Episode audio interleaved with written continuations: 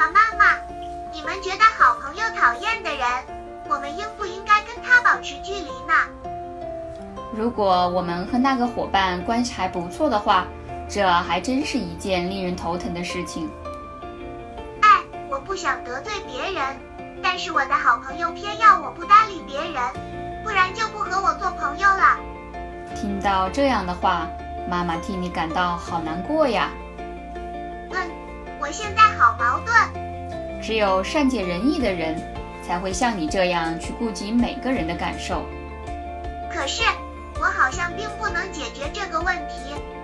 妈妈觉得你的心里似乎已经有答案了。嗯，什么答案？既不得罪他人，又不破坏和好朋友的关系。能做到这样吗？你到目前为止不一直都是这样做的吗？但我的好朋友不让我和那个同学接触啊。他有点情绪，不把你当朋友了。你难道就不能继续像对待好朋友一样对待他吗？对好朋友总应该包容一点吧。